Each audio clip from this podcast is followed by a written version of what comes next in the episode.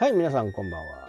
今日はね、昨日話したその準、えーと、メールアドレスの取得、リストの取得、でそこからアフターとフォローアップをしていかなきゃならないよっていう話をしたと思うんですけど、その先にね、何をしていけばいいのか。で、これを相対的に眺めておくことです。まずは SNS で人を集める。まあ、人を集めるためにはえー、良い投稿とかね、気づいたこととか、まあそういったことをツイートする。で、日にちもそんなに開けない。まあ、そういう風にしていけばコツコツコツコツ上がっていくんですよね。で、次にブログを見てもらう。もっと自分に関心を持ってもらう。で、次にメールマガジン。まあそういったものを発行。で、そこでリストを取る。で PDF なんかプレゼント企画として住所と名前をこっちで印刷してお届けしますよみたいな感じで住所も同時に取得しておく。でこっからですよ。こっからもちろんねあの全て継続していかなきゃならない。SNS はやっておかなきゃならない。ブログは書かなきゃならない、えー、メルマガは書かなきゃならない、ね、ここから本当のセールスが始まるということですね。一般的なメルマガだとメルマガのスタンドもね複数のこうシナリオを作ることができるんで一番初めの人あの募集するためのメルマガのシナリオそれとファンになった時のシナリオみたいなものを作っておくという形にしていくわけです。このファンになった人たちにはもうガンガン自分のことを宣伝していく。まあ時にはね、自治ネタとかためになるような、それもありだとは思うんですけど、これは向こうも承認してるわけですから、メルマガでね、えー、どんどんこう宣伝する。これはいいですよね。でも、みんな場所を間違って、SNS でね、ガンガン自分の宣伝をしている人を見かけますけど、これはね、その人のこと分かってないのに、こんないい商品がありますよ買っどうぞ買ってくださいなんていう風にやっても無理なわけですよ。例えを言うなら街で歩いててとっても可愛い子がいて結婚してくださいっていうぐらいまあとんちんかなことですよね。SNS の場合はなんか街で歩いてて何かのきっかけで友達になるみたいなね、えー、感じ。釣り船なんか乗ってそこで仲良くなってそこからこう意気投合してまた次も行くようになる。でそんな感じだとは思うんですけどもうねいきなりこうなんか売り出しされる売りこう、ね、売り込みされると突然結婚してくれみたいなね。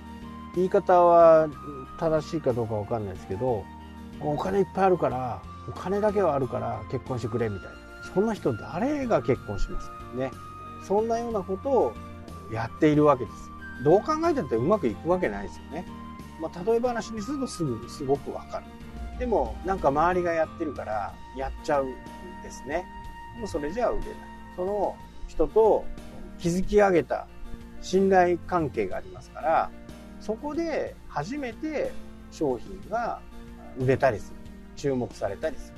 あ、ちょっと買ってみようかなとかね。この人が言うんだったら間違いないな。それにはやっぱり長い時間がかかっていくんですね。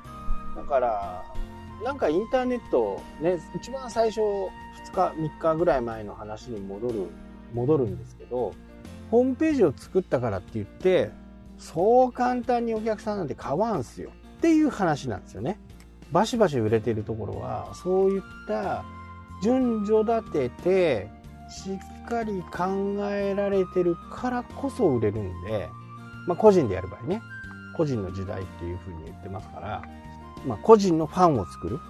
社員が10人いれば、10人のファンを、が集まる。100人いれば1000人ですからね。1人だと、そんなにこう、母数は上がっていかないかもしれないですけど、でも、まあ、100人だったらなんとかななりそうだと思いません。初めからね、1000人、1万人なんて、夢のまた夢ですよね。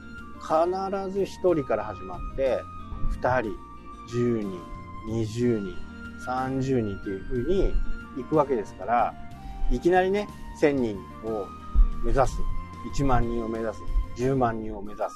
まあ、目指すっていうのはいいんですけどね。でもそれは現実的には不可能です。たとえお金で買ってフォロワーさんが増えたとしても、それは本当のファンじゃないんですよ。見た目上。ただ単にその人のフォロワー、何にもツイートも見ない。まあ、全く意味のない、全く意味のないものになるんですね。そんなところにお金を費やすのは、本当にバカ臭いと僕は思ってる。もっと真剣に自分のビジネスをこう、もう一度ね、えー、始めた頃から思い出して、こんな思いでやりましたとかね、え、そういったちょっと自分のね、恥ずかしい部分とか、そういったものを載せることが、やっぱりファンにはね、共感を、ファンをつかむためには、そういった話題っていうのは非常に好まれますよね。で、ダメだった頃、あまり数字が上がんなかった頃、まあそんな時の苦労話だとか、そういったものだとね、自分も楽しく書けると思うんですよね。ブログにしてもツイッターにしてもね。でそういったことをしっかり書いていくことで、ファンがよりね、また、あ、この人ってしんあのそんな時もあったんだっていうふうに思ってもらうだけで、非常にプラスですからね。まあそういったことをしっかり書いて、えー、書いていく。な全体的な流れがね、今僕が考えるウェブマーケティングってこんな感じです。ここをしっかりね、えー、まず全体像を見て次何しなきゃならないこれしなきゃまあそういったことを自分の中でしっかり分かっていればそんなに難しいことではないですね。まあやる作業は増えますよ。パッと見ね、SNS、じゃ Twitter、Facebook、そういったもので1日数回投稿しなきゃならん。ブログ、サイト、そういったものを定期的に発信していかなきゃならない。で、一般向けのメルマガ書かなきゃならない。で、ファンの、ファン向けのメルマガ書かなきゃな。まあ、作業量としては非常に大きいです。まあ、僕みたいなね、こういったあの、ポッドキャストをやるっていうのも手ですけどね。まあ、書かなくていいからね。でも、接触頻度を上げていくことによって、ああ、この人に言ってることは正しいな、正しいっていうかね、共感が持てるな。時代時代によってね、正しいことって違うんで、今は正しいかもしれないけど、3年後は全然もうなんか時代遅れのトンチンカンのことになってる可能性がやっぱりありますから、この辺はね、やっぱりこう発信してる側もね、進化していかないと、フォロワーさんとかね、えー、メンバーさんとか、まあそういった人にね、馬鹿にされますからね。え、この人こんなことも知らないんだ。ね。そういう人もやっぱりね、いますんで、えー、今頃そんなこと言ってんの？みたいなね、人います。SEO とかね。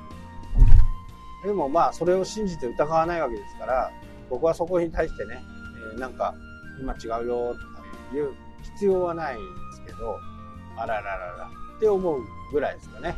残念だね、感じで。はい、というわけでね、今日はこの辺で終わりになります。それではまた。したっけ？